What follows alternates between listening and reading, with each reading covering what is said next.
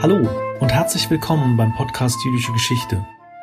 Am 16. Dezember 2020 trat Deutschland in seinen zweiten Lockdown angesichts der weltweit immer aggressiver um sich greifenden Covid-19-Pandemie. An diesem Tag hielt der Sozial- und Medizinhistoriker Professor Robert Jütte die alljährlich an der Abteilung für jüdische Geschichte und Kultur der LMU München stattfindende Jerusalmi Lecture. Natürlich virtuell. In seinen Ausführungen ging Professor Jütte der Bedeutung von Epidemien in der jüdischen Geschichte nach. Dabei zeigte er auf, wie Juden und Jüdinnen über die Jahrtausende hinweg immer wieder nicht nur selbst Opfer grassierender Epidemien wurden, sondern gleichzeitig beschuldigt wurden, für diese verantwortlich zu sein. Eingeführt wurde er von Professor Michael Brenner, der nach dem Vortrag einige Aspekte weiter vertiefte. Wir wünschen viel Freude beim Hören.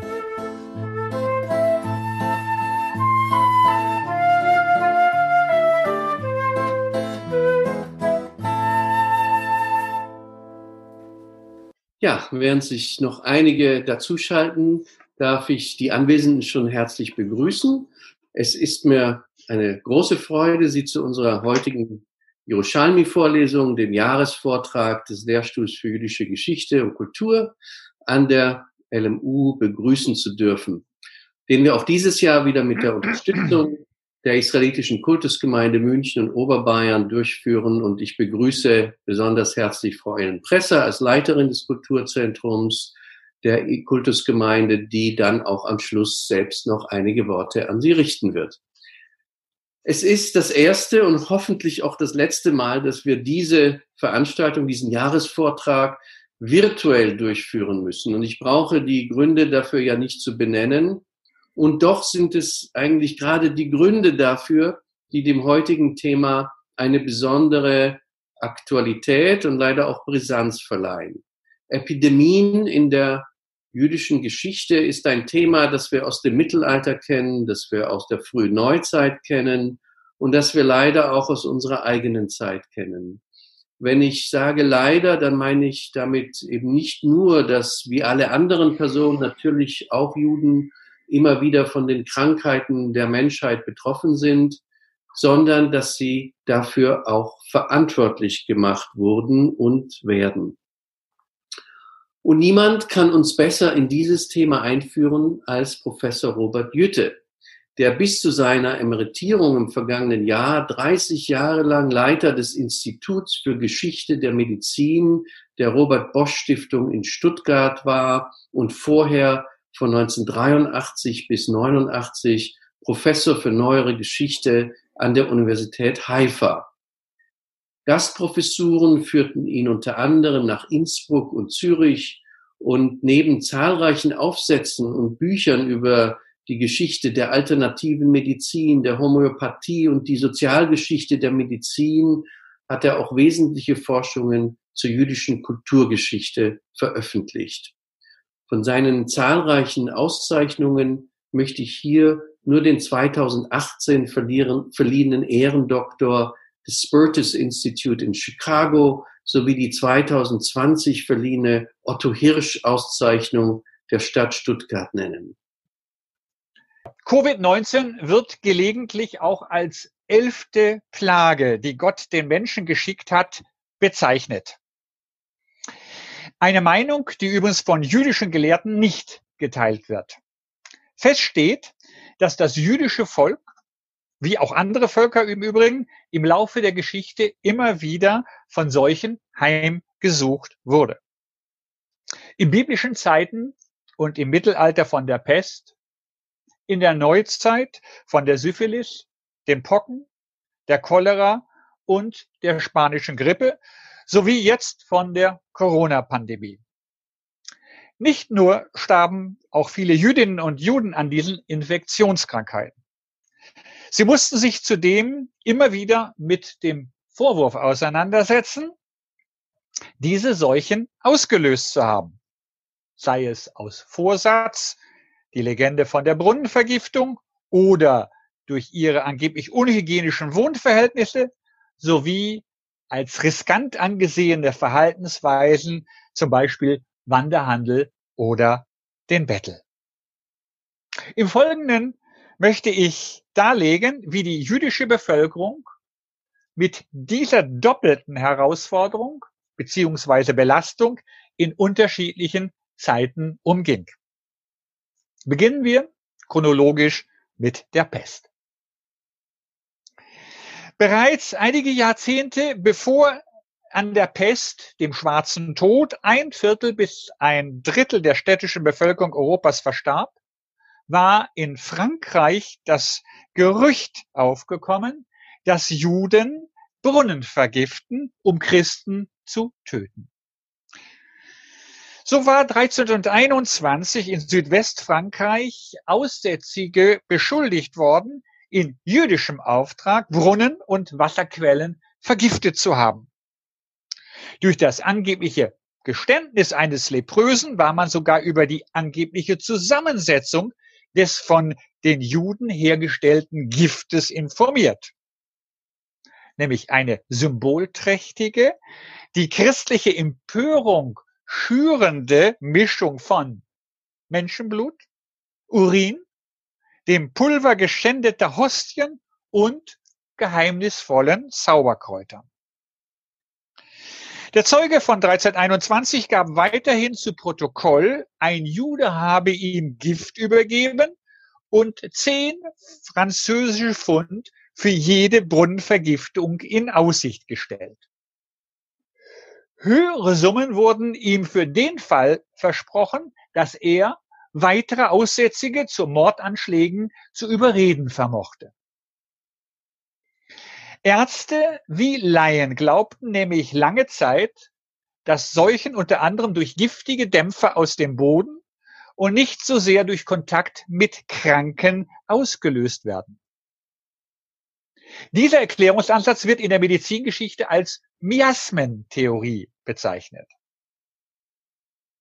Die Lunte war also schon gelegt, als um Mitte des 14. Jahrhunderts die Pest Europa heimsuchte und die Menschen in Angst und Schrecken versetzte. Im Herbst 1348 kursierten mit dem Herannahen der Pest aus Italien und Frankreich im Heiligen Römischen Reich deutscher Nation Nachrichten, deren Wahrheitsgehalt kaum jemand hinterfragte. Ein aus Toledo stammender Jude habe im savoyischen Chambéry nicht nur an Glaubensbrüder Giftbeutel verteilt, sondern solche auch mit Hilfe eines Rabbiners in alle Welt verschickt.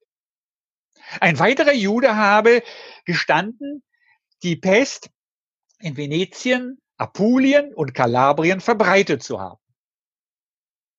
Daraufhin habe der Herzog von Savoyen die Juden von Tonon und anderen Orten ausnahmslos einkerkern lassen.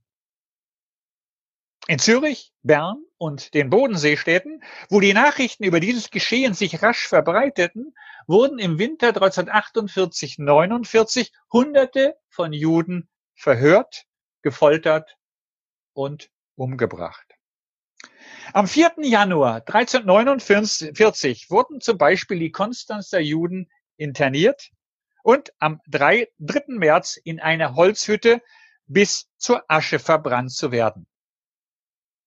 Dem Hass der Täter stand die heroische Haltung der Opfer gegenüber, die, Zitat, zum Teil fröhlich tanzend, zum Teil Psalmen singend, zum Teil weinend dem Feuertod entgegenschritten. Eine Buchmalerei aus der Zeit um 1353 in der Chronik eines Benediktinermönchs aus Tournai veranschaulicht den Feuertod der jüdischen Gemeinde auf drastische Weise.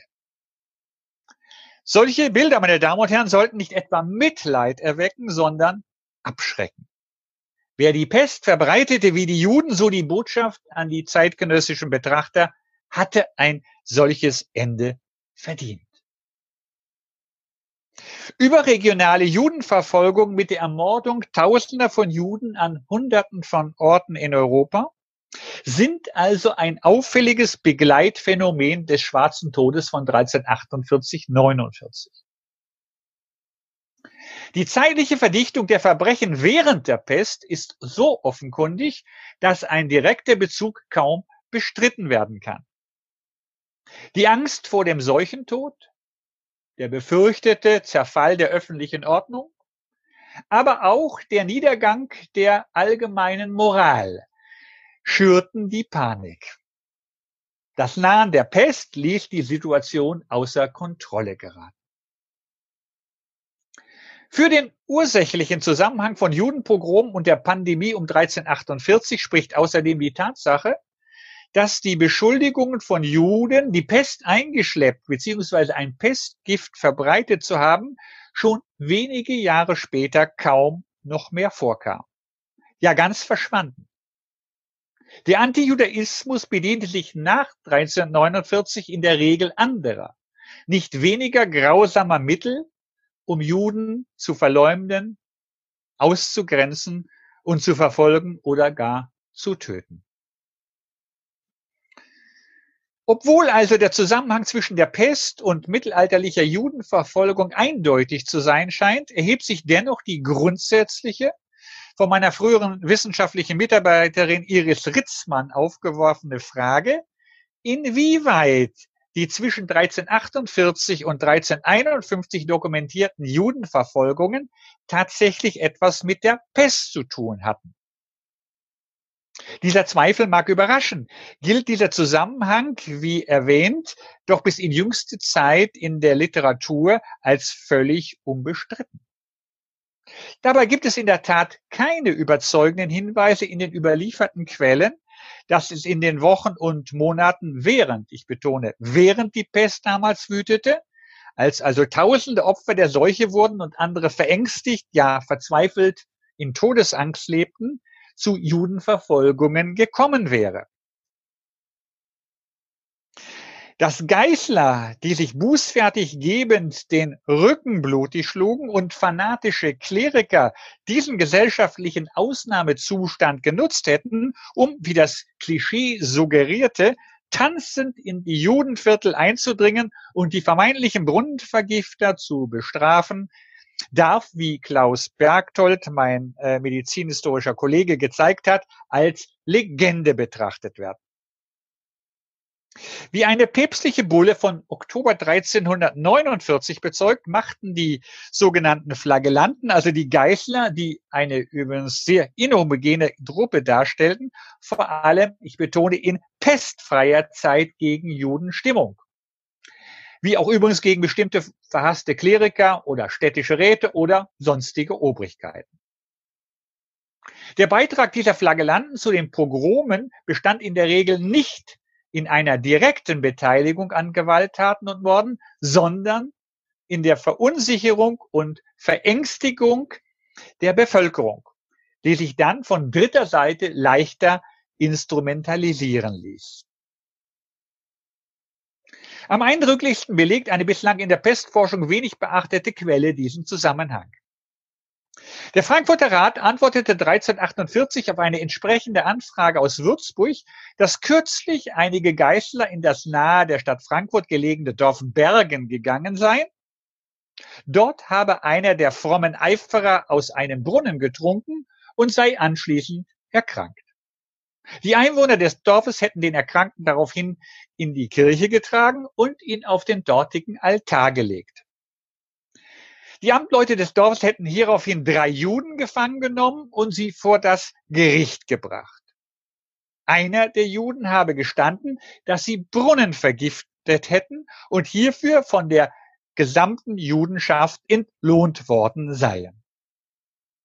Zwei Juden seien daraufhin verbrannt ein jüdisches Mädchen von den gegen sie erhobenen Vorwürfen jedoch freigesprochen worden. Aussätzige Christen, welche ebenfalls durch die Amtleute des Dorfes wegen derselben Anschuldigungen festgenommen und vor Gericht gestellt worden seien, hätten zudem bekannt, dass sie sich ebenfalls an der Vergiftung der Brunnen beteiligt und hierfür von den Juden Geld erhalten und zudem das Gift im Umland verteilt hätten.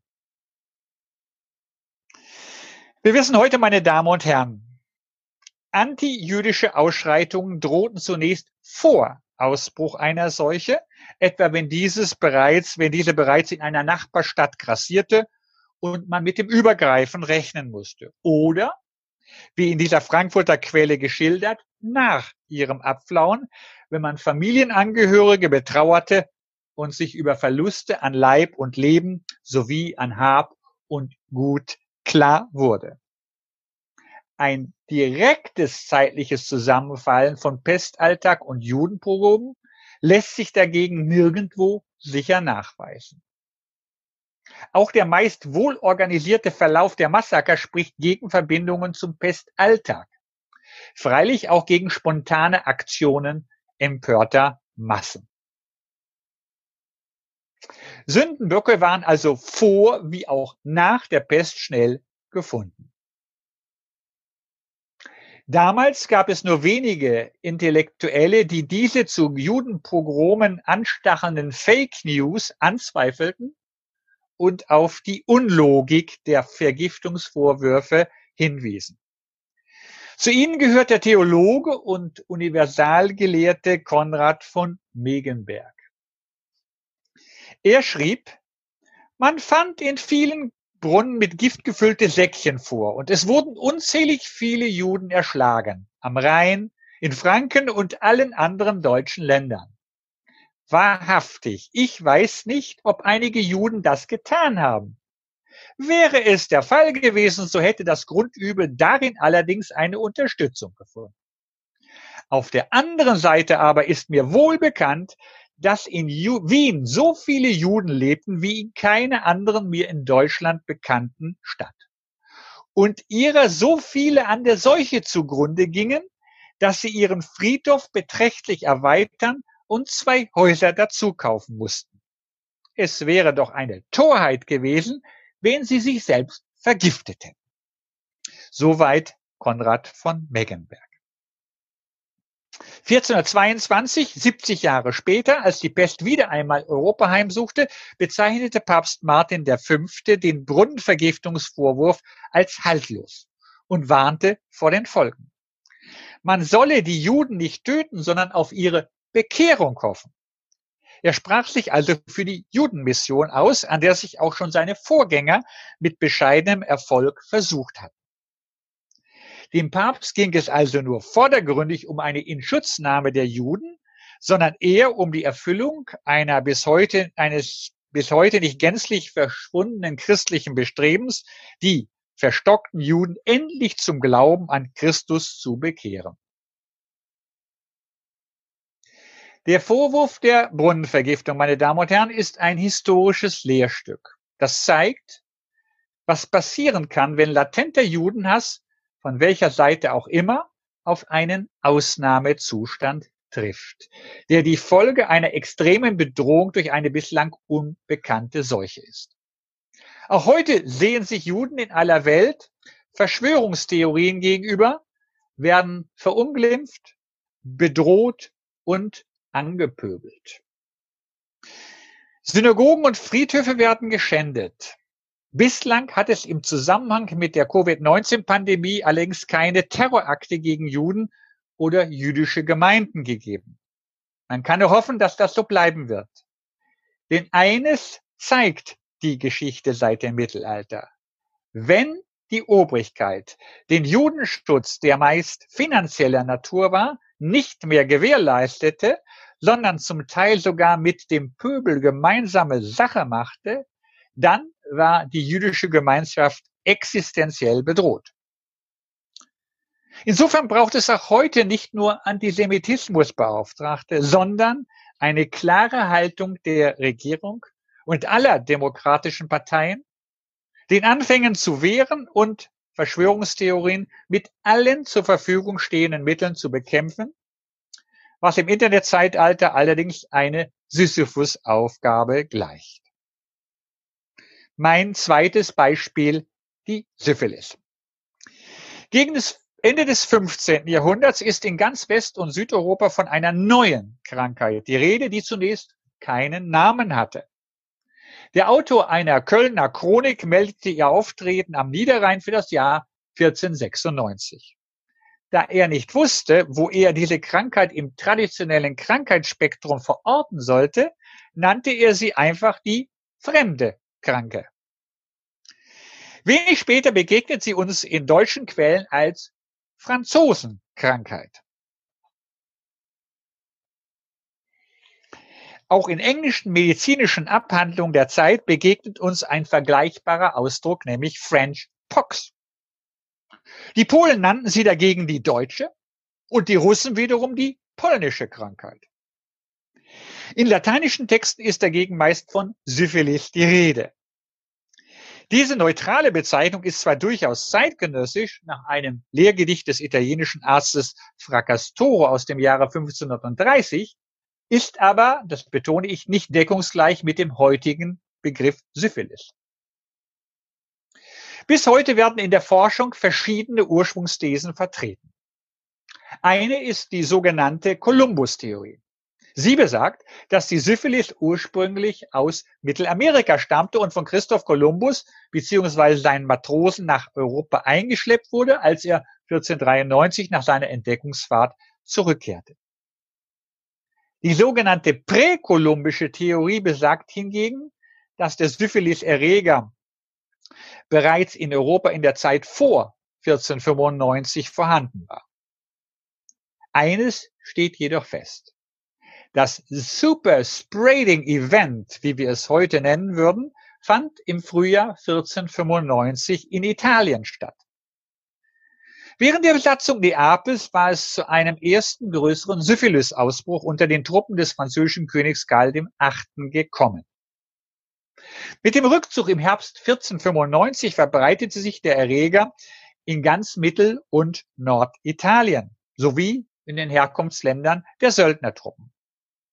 Dass sich um diese Zeit auch aus Spanien vertriebene Juden in Genua und anderen italienischen Hafenstädten aufhielten, gerieten diese rasch in Verdacht, die neue Seuche eingeschleppt zu haben.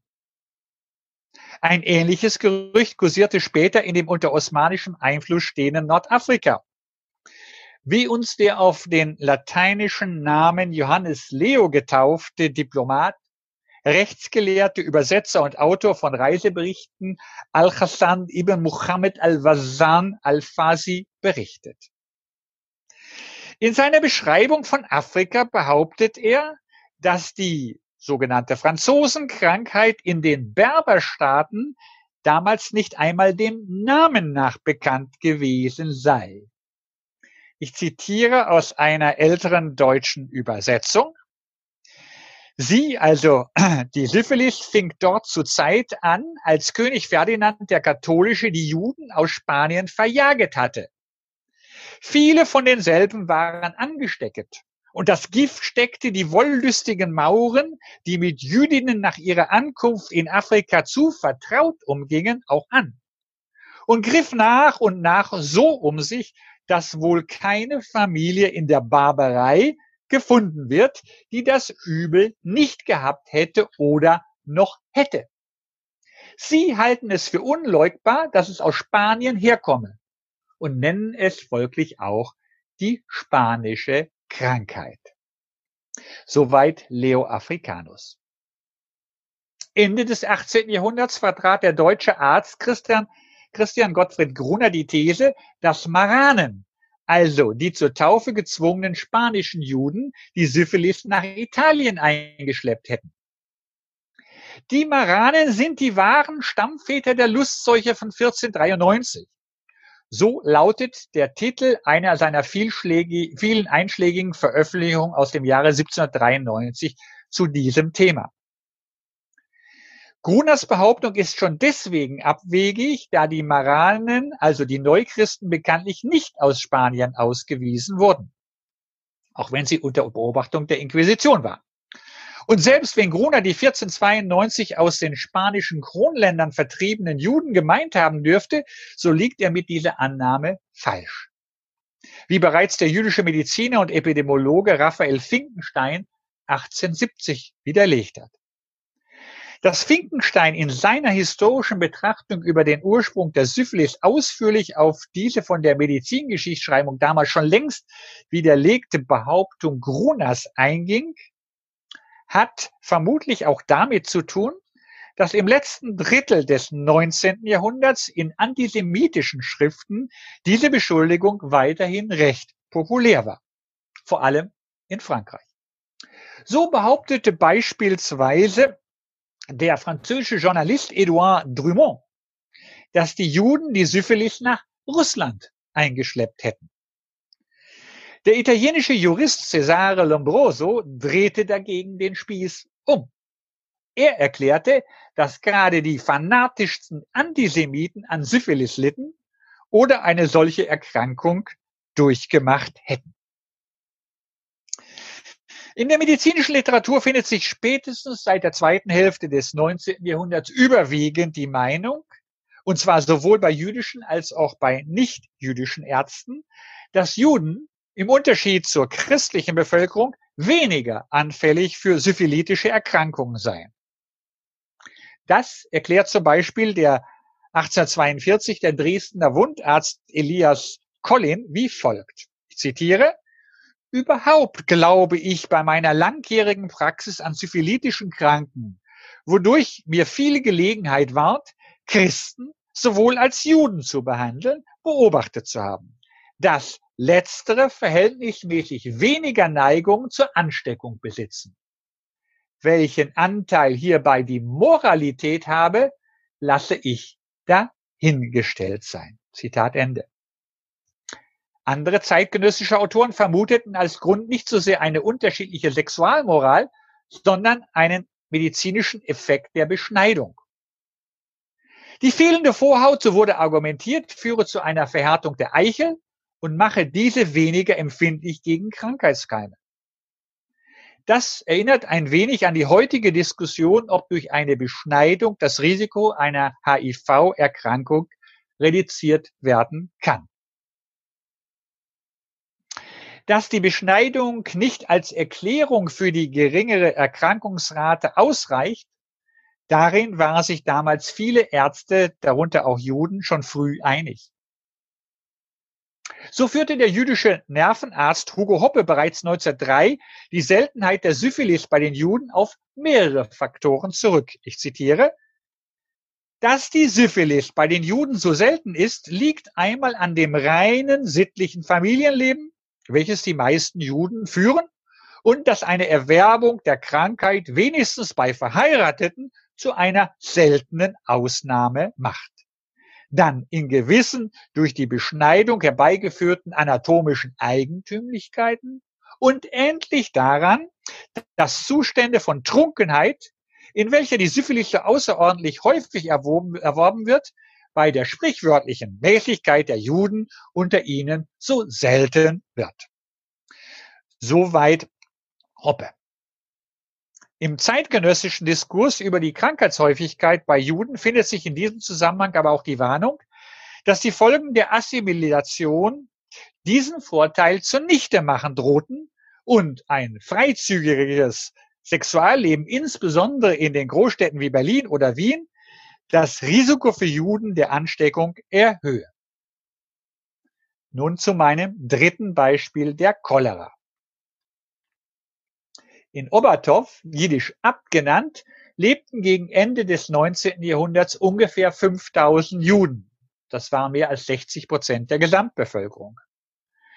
Bekannt wurde die Kleinstadt, äh, bekannt war die Kleinstadt nicht nur wegen ihrer relativ großen jüdischen Gemeinde, sondern vor allem durch zwei dort in der Vergangenheit tätige bzw. geborene rabbinische Autoritäten, nämlich Rav Abraham Joshua Heschel, der Abt der Rebbe, eine zentrale Figur im, früh, im frühen Hasidismus, sowie Rav Yecheskel ben Yehuda Halevi Landau, einer der führenden jüdischen Rechtsgelehrten des späten 18. Jahrhunderts.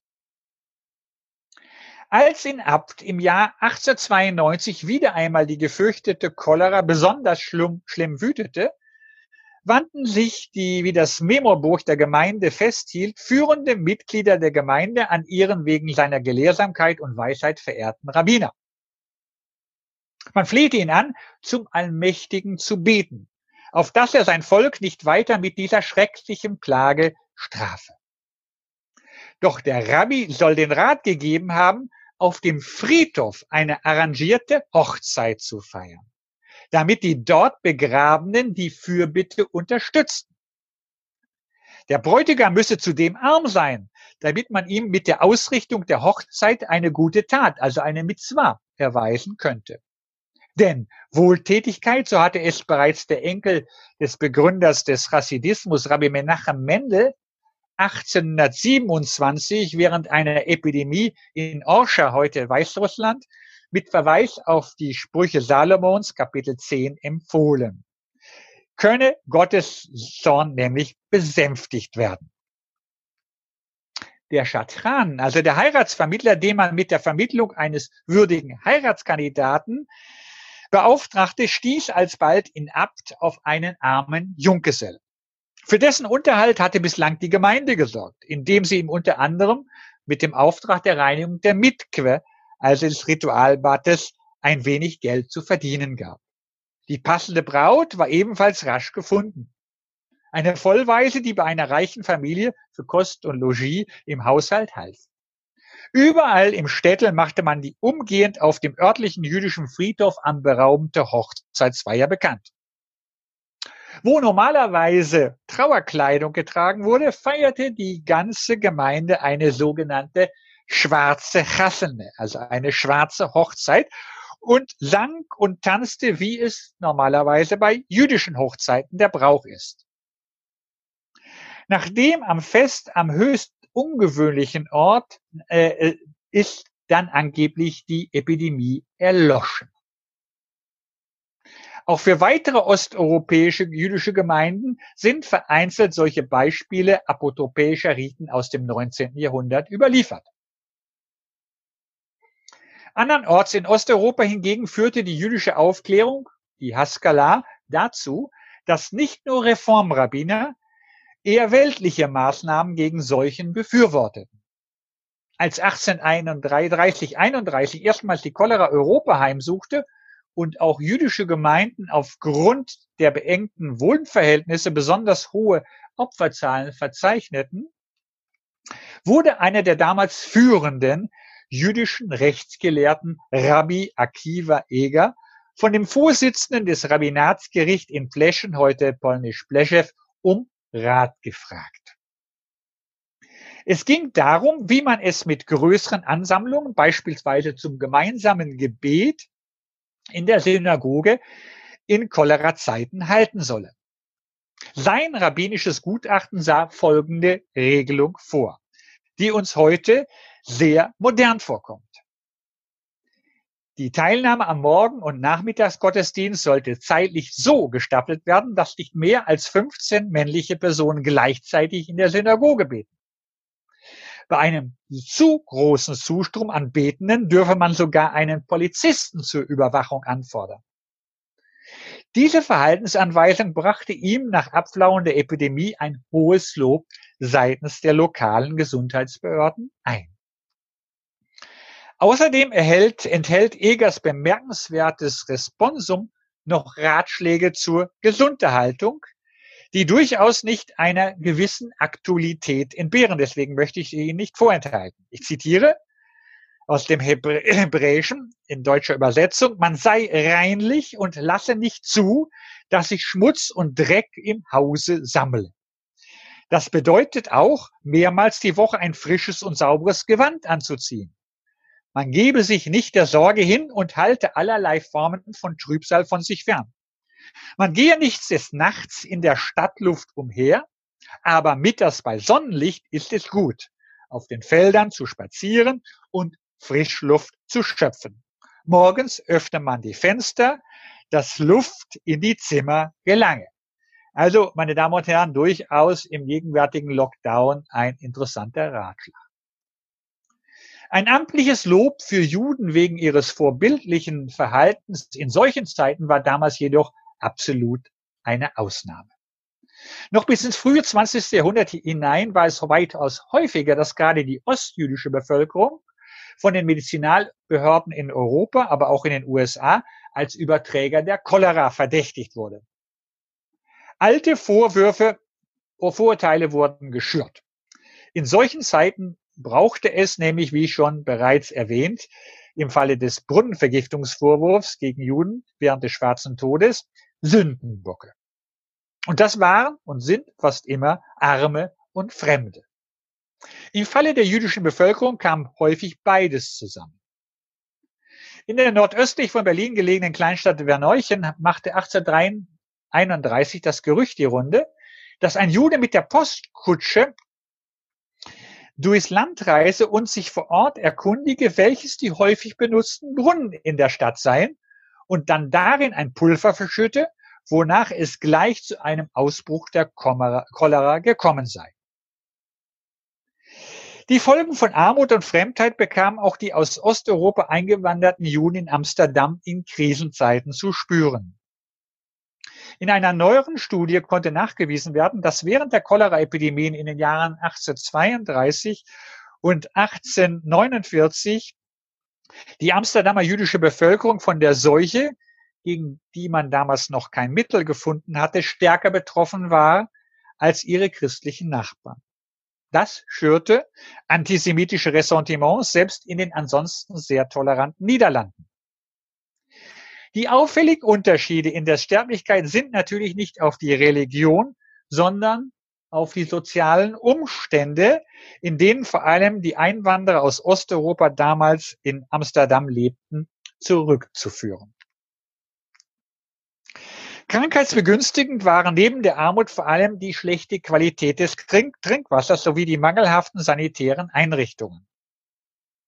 An solche prekären Verhältnisse in überwiegend von ostjüdischen Migranten besiedelten Stadtvierteln erinnert ein einschlägiges jiddisches Sprichwort, der Doktor hat a Refuhe zu alles, aber nicht zum Dalles. Auf Deutsch, der Arzt hat eine Medizin gegen alles, aber nicht gegen Armut. Mein viertes und letztes Beispiel, spanische Grippe. Am 20. Oktober 1918 versammelten sich 1200 russische Juden auf dem Mount Moriah Friedhof in Philadelphia. Der Anlass war jedoch nicht wie üblich trauriger Art. Sie können es sich vielleicht schon denken. An diesem ungewöhnlichen Ort sollten nämlich zwei Personen getraut werden, die sich vorher nicht kannten und nur eines gemeinsam hatten, nämlich die Herkunft aus ärmlichsten Verhältnissen. Man feierte also dort die uns schon bereits aus Zeiten der Cholera bekannte schwarze Hochzeit.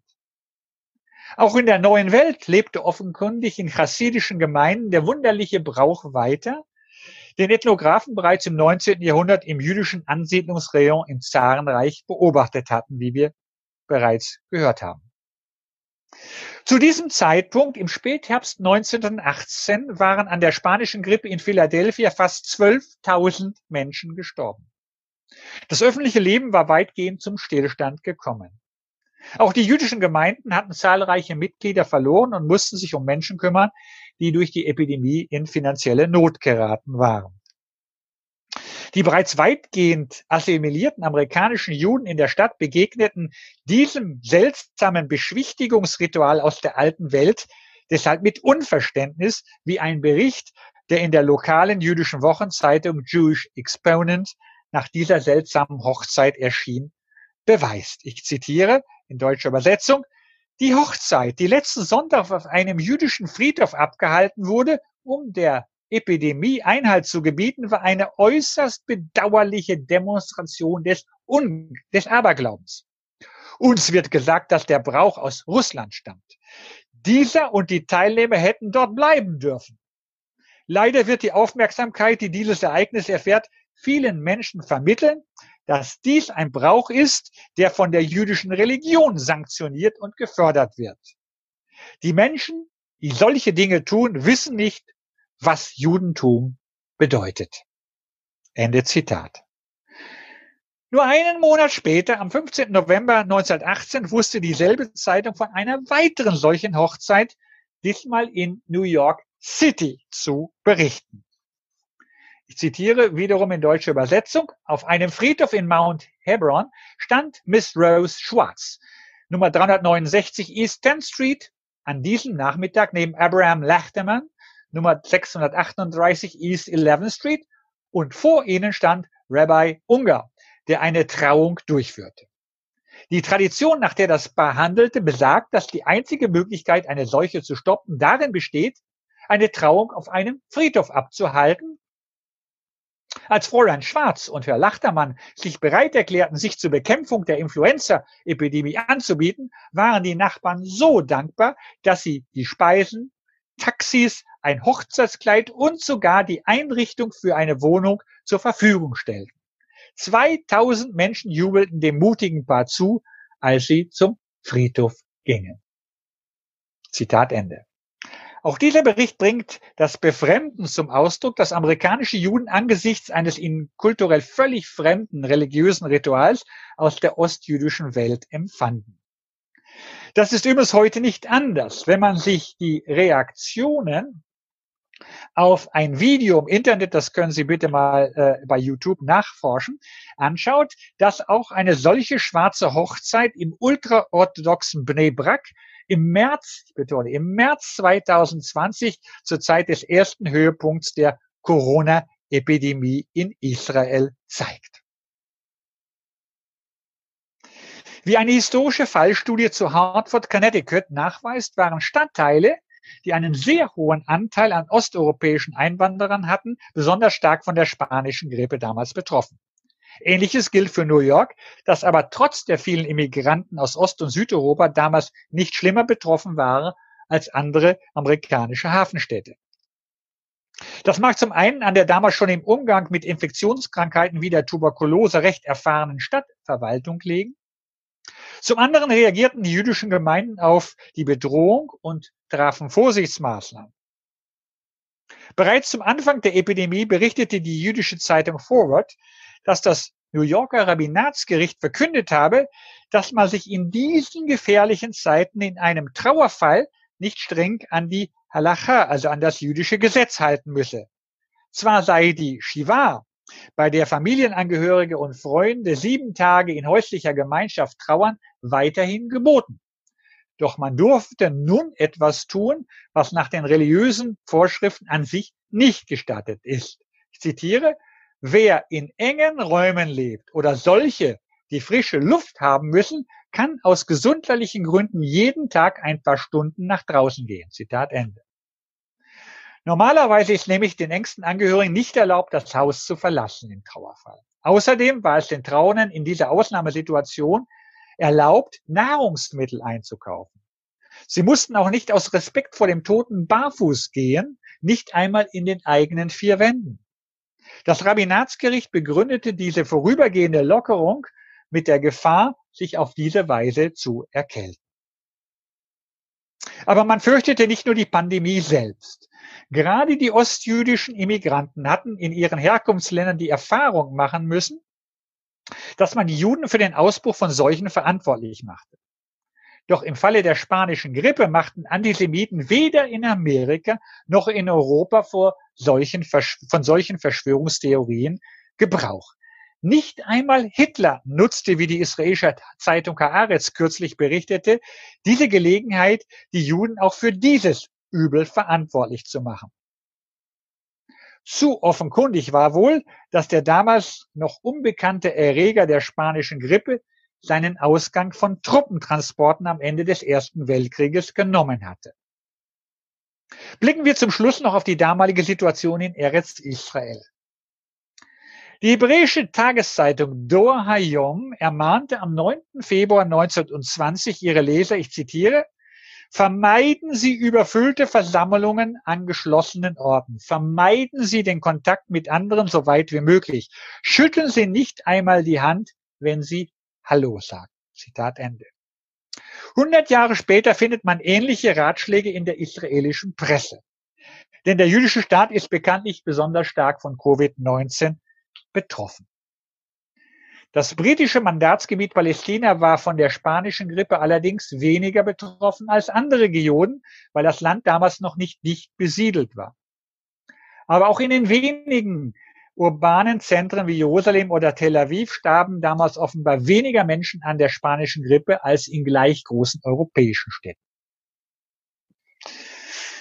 In der hebräischen Presse der 1920er Jahre, das sei hier noch erwähnt, benutzt man übrigens zunächst fremdsprachige Begriffe zur Bezeichnung der Seuche, wie zum Beispiel das deutsche Wort Grippe oder das lateinische Influenza. Dann wechselte man zu einem neuhebräischen Terminus, den Eliezer ben Yehuda bereits 1893 geprägt hatte, nämlich Schapat. Die jiddische Presse sprach dagegen von der spanischen Magefa, der spanischen Plage und verband somit den international üblich gewordenen Begriff äh, mit dem biblischen Ausdruck für die Seuche von 1918-19. Ein absolut kurzer Ausblick. Enden möchte ich, meine Damen und Herren, den Vortrag on a more happy note, wie die Amerikaner sagen, und zwar mit einer nahezu unglaublichen Geschichte, die ihren Anfang von nahezu 100 Jahren nimmt. Damals erkrankte die sechsjährige Tochter einer wohlhabenden jüdischen Familie in Chicago an der spanischen Grippe. Mary Lee Asher überlebte. Sie wurde später eine Künstlerin.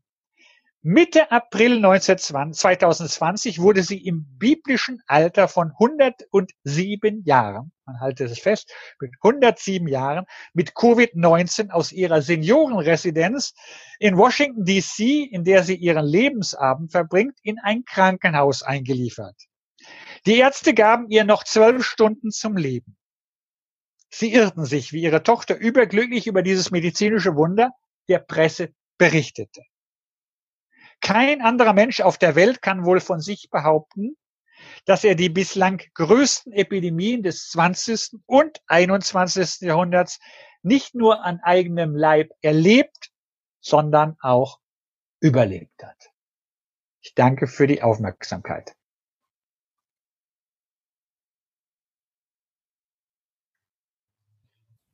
Ja, ganz herzlichen Dank, äh, Robert Jütte, äh, für diese wirklich ähm, epochenübergreifende Einführung zum Thema, die, glaube ich, äh, einige auch zu Fragen und Kommentaren anregen dürfte. Und ich darf gleich alle bitten, diese in schriftlich äh, in rechts unten unter Fragen und Antworten mitzuteilen. Also ich fand es besonders schön, muss ich sagen, auch dann auf diese Happy Note zu antworten. Das ist ja schon ganz bemerkenswert. Äh, ich will aber dann doch noch mal auf den vielleicht weniger happy Teil eingehen. Ähm, eine, ähm, ein, ein, eine Sache, die mir doch bei diesem Überblick über die verschiedensten Epochen immer wieder kam, scheint mir zu sein, dass immer wieder bestimmte Motive eine Rolle spielten, ähm, die im, ich sag mal, in Antijudaismus, im Antisemitismus eigentlich, äh, eigentlich immer da waren. Und ich dachte bei einigen, gerade auch wenn es um die Frage der Syphilis ging, die Frage der Sexualität, dass Juden also bestimmt, in bestimmter Weise ähm, auch sexuell dargestellt werden. Man kann natürlich viele andere Antworten, ich will es mal dabei belassen. Ähm, ich weiß nicht, ob du, du hast dich auch, glaube ich, bisschen diesen Aspekten beschäftigt dazu was sagen möchtest. Inwieweit diese Stereotypisierung, ob das jetzt religiös ist, ob das eben im Bereich einer bestimmten sexuellen Zuordnung ist, ob das da immer äh, noch eine besondere Dimension erhält, wenn Juden für, in dem Fall für Krankheiten verantwortlich gemacht werden. Also danke, Michael, für diese äh, Frage, die äh, nicht einfach zu beantworten ist, weil wir müssen unterscheiden zwischen Krankheiten, die man ähm, Juden zuschreibt. Äh, dazu gehören viele Stereotypen, die mit chronischen, aber auch mit Behinderung zu tun haben, ob das der Krummfuß ist, die Nase oder die Hämorrhoiden und, und so weiter und so fort. Also das sind, die muss man unterscheiden von den Infektionskrankheiten von den hier heute geschilderten Infektionskrankheiten, äh, mit der Juden selbst, äh, von den Juden selbst betroffen waren, in mehr oder minder starken Umfang, äh, ist allein die Syphilis diejenige, die also äh, mit Sexualität konnotiert wird. Nicht die Pest. Man hat zwar äh, sondern nur mit, äh, äh, zum Beispiel hat man nicht während der Pest die, die mittelalterlichen Bordelle geschlossen. Äh, das kommt erst mit der Syphilis, obwohl man äh, an sich in der Forschung davon ausgeht, dass es weniger die, Anf äh, die Furcht vor der Syphilis war, sondern dass der mangelnde Holz äh, Nachschub für die beheizten Saunen äh, äh, sozusagen das Problem war und die Syphilis nur vorgeschoben war, um solche zu schließen. Aber ähm, zurück zu den Juden. Also im, im Zusammenhang mit der Syphilis oder allen möglichen Geschlechtskrankheiten spielt der Vorwurf, dass Juden besonders geil sind, sage ich mal in Anführungszeichen. Das Wort ist ja heute nicht mehr in der Jugendsprache so verpönt. Äh, eine, eine Rolle und äh, verschlimmert das Ganze. Während dann im 19. Jahrhundert zumindest von aufgeklärter Seite, ich hatte es versucht darzustellen, den Juden ja gerade eine sehr ähm, äh, ich sage ich sag mal, der christliche Sexualmoral also zugebilligt wurde, also besonders familienaffin äh, äh zu sein, also selten außerehelichen Geschlechtsverkehr zu haben und so weiter und so fort. Also das ist schon sozusagen wieder die Idealisierung des, des, des Judentums, während dann aber von den Nationalsozialisten wieder das, ähm, das Stereotyp des geilen Juden, der also äh, äh, äh die, die Seuche in die Welt bringt und christliche Mädchen verführt, oder äh, arische Mädchen verführt, also dann wieder eine große Rolle spielt. Also in Bezug auf die Infektionskrankheiten ist es halt nur die Syphilis, die dieses äh, Sexualitätsstereotyp äh, ähm, hat. Ich, ich greife gleich diesen letzten Satz nochmal auf. Äh, Zeit des Nationalsozialismus. Äh, könnte man da auch, also inwieweit spielte das auch eine Rolle im nationalsozialistischen Antisemitismus dieses Motiv Juden und Krankheiten. Ich meine, ich denke an sowas wie diesen schrecklichen Propagandafilm Der ewige Jude mit den Ratten, zum Beispiel Parasiten, aber wahrscheinlich kann man da viel mehr nennen. Ja, also es gibt auch diese äh, berühmte Duschszene im äh, äh, Film über äh, das Ghetto äh, Theresienstadt, also die, der Führer braut den Juden eine Stadt, dieser Euphemismus. Und auch dort wird also ähm, nochmal gezeigt, dass die Juden es ja wirklich nötig hätten, sich zu desinfizieren und, und zu duschen. Äh, in der Tat, äh, Michael, hast du insofern recht, als äh, im Nationalsozialismus äh, Juden als solchen Verursacher äh, äh, genannt werden, insbesondere das osteuropäische Judentum, und zwar solchen, die insbesondere von den Soldaten, äh, die ja nun die kämpfende Truppe war, gefürchtet waren, nämlich Typhus und Fleckfieber. Und es ist klar, dass in den Ghettos und in den Konzentrationslagern, in, also in aller, äh, das sind ja alles sogenannte Lagerkrankheiten, äh, der Typhus äh, und übrigens Anne Frank ist ja auch am Typhus äh, gestorben. Und damit wird Typhus zu, äh, Typhus zu der jüdischen Lagerkrankheit äh, schlechthin. Und man sagt, die Juden sind dran schuld, aber wenn man sie einsperrt, haben sie gar keine andere Wahl. Also äh, da äh, ist es self-fulfilling prophecy, wenn, wenn man das so will, aber die Nationalsozialisten nützen diese Schädlingsmetapher, die man ja äh, äh, dann sagt, also äh, Ungeziefer, Zecken bringen also auch Krankheiten, übertragen das auf den Juden äh, äh, als Schädling und damit kann er ausgemerzt werden, wie, der, wie der Jargon damals lautet.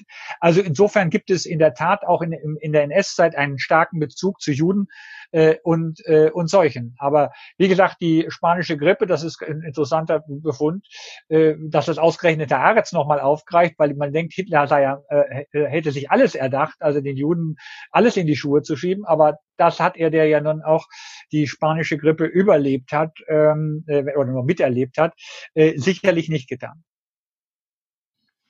Ja, wir haben eine große Tour d'Horizon durch mehrere Jahrhunderte mit dem Medizinhistoriker Robert Jütte äh, machen dürfen oder auch machen müssen, weil es die Zeitläufe in der Menschheitsgeschichte uns so auferlegt haben. Michael Brenner, der bei Josef äh, Jerusalmi studierte, hat ihm zu Ehren eine ganze Vortragsreihe angelegt, die begann 1997 tatsächlich mit einem Vortrag des Gelehrten Josef Chaim Jerusalmi mit dem Titel Spinoza und das Überleben des jüdischen Volkes. Und heute ging es eigentlich auch in gewisser Weise um das Leben und Überleben des jüdischen Volkes. In den letzten äh, Jahren, und zwar äh, von 1997 bis 2019, gab es schon 21 Vorlesungen. Heute Abend haben wir die Nummer 22 erlebt, ähm, für die ich äh, Robert Jütte von Herzen danken möchte. Die israelitische Kultusgemeinde darf seit äh, vielen Jahren diese Vortragsreihe mit unterstützen. Und ich bin sehr, sehr dankbar, dass wir in München so eine innige und konstruktive Zusammenarbeit mit dem Lehrstuhl für jüdische Geschichte und Kultur pflegen dürfen. Michael Brenner ist gerade ähm, auf dem Weg zu einem Vortrag, den er selber halten muss. Darum hat er sich früher ausgeschaltet. Aber ich hoffe, dass mein Dank und meine Verbundenheit ihn ebenso erreicht wie jetzt eben Robert Jütte, der mir zuhört. Was kann ich nach so einem ähm, Vortrag sagen? Ich habe nachgedacht und ein Zitat mir herausgesucht. Und zwar stammt es aus dem Monolog des Juden Shylock im Kaufmann von Venedig. Sie alle kennen dieses Zitat, aber ich finde, es schafft eine gute Brücke zum Ausklang dieses Abends. Hat nicht ein Jude Hände, Gliedmaßen, Werkzeuge, Sinne, Neigungen und Leidenschaften, mit derselben Speise genährt, mit denselben Waffen verletzt, denselben Krankheiten unterworfen, mit denselben Mitteln geheilt, gewärmt und gekältet von eben dem Winter und Sommer als ein Christ? Nun, wir können davon ausgehen, dass der Nichtjude William Shakespeare keine Juden persönlich gekannt hat und dass er als Kind seiner Zeit den üblichen antisemitischen Vorstellungen anhing. Aber einen Augenblick lang, als er diese Zeilen schrieb, diese Sätze schrieb, muss er einen Moment lang an die Gleichheit der Menschen gedacht haben, also auch der Gleichheit von Juden und Christen. Und das befähigte ihn, dieser Bühnenfigur des Shylock, die Züge eines verzweifelten Menschen zuzubilligen. Und ich will noch einmal den einen Teil wiederholen. Also ein Jude mit denselben, mit derselben Speise genährt, mit denselben Waffen verletzt und denselben Krankheiten unterworfen.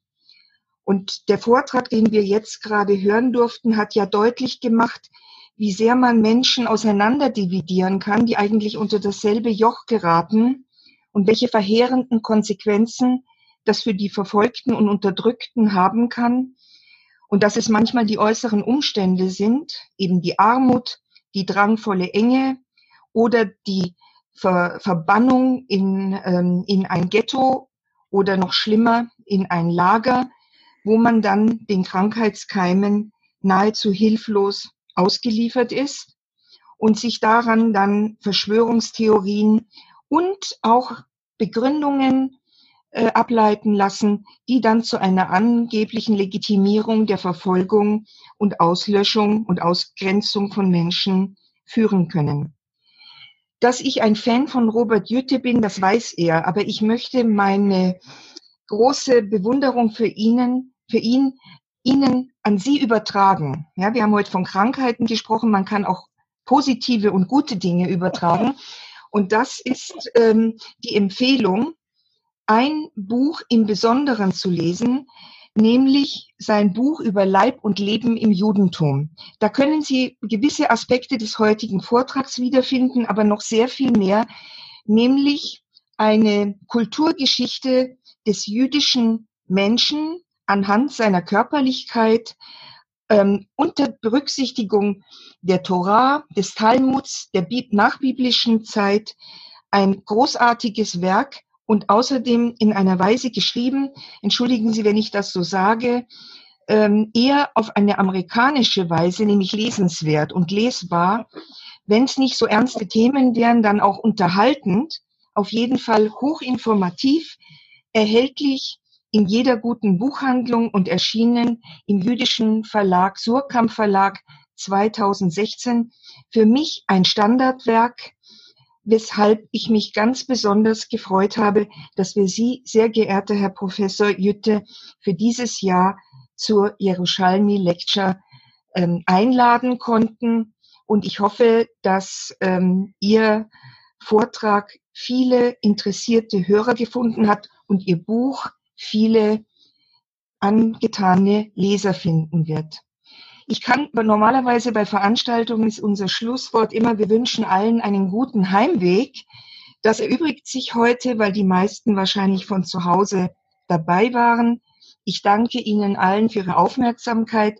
Den einen wünsche ich zum Ausklang des Chanukka-Fests nochmal Chaksameach, Ähm, Sie müssen nur noch heute und morgen einen Krapfen essen und das ist bekömmlich genug, weil zu viel Fette soll man ja nicht essen. Und den anderen Zuhörern wünsche ich beschauliche Weihnachtsfeiertage und uns allen einen Übergang oder einen guten Rutsch, einen guten Start in das neue Kalenderjahr und möge die Covid-19-Pandemie möglichst bald in den Griff gebracht werden. Und wenn Sie jetzt eben zu Hause sein müssen, dann bestellen Sie bei Ihrer Buchhandlung, viele machen das auch online, das Buch von Robert Jütte. Sie werden eine erkenntnisreiche und spannende Lektüre vor sich haben. Einen guten Abend Ihnen allen. Ja, Vielen Dank, Frau Presser. Das war also nicht abgesprochen, also keine Schleichwerbung. Ich bedanke mich sehr für diese lobenden Worte und auch die Empfehlung. Ähm, wenn ich am Schluss noch eine Werbung machen darf, wenn man ja sowieso abends äh, gelangweilt äh, äh und nicht ein Buch liest, kann man Fernsehen schauen und mal auch alte Filme. Und um dieses schöne Zitat von Frau Presser nochmal zu haben, äh, von aus Shylock mit Shylock to be or not to be, empfehle ich den Film mit dem gleichnamigen Titel von Lubitsch, äh, in dem also in, vor der Kulisse des besetzten Warschaus, also dieser Satz, der ja nun essentiell ist äh, für jüdisches Leben, also äh, zweimal wunderbar zitiert wird. Also ein Filmklassiker, den man sich in diesen Zeiten unbedingt anschauen sollte. Danke fürs Zuhören.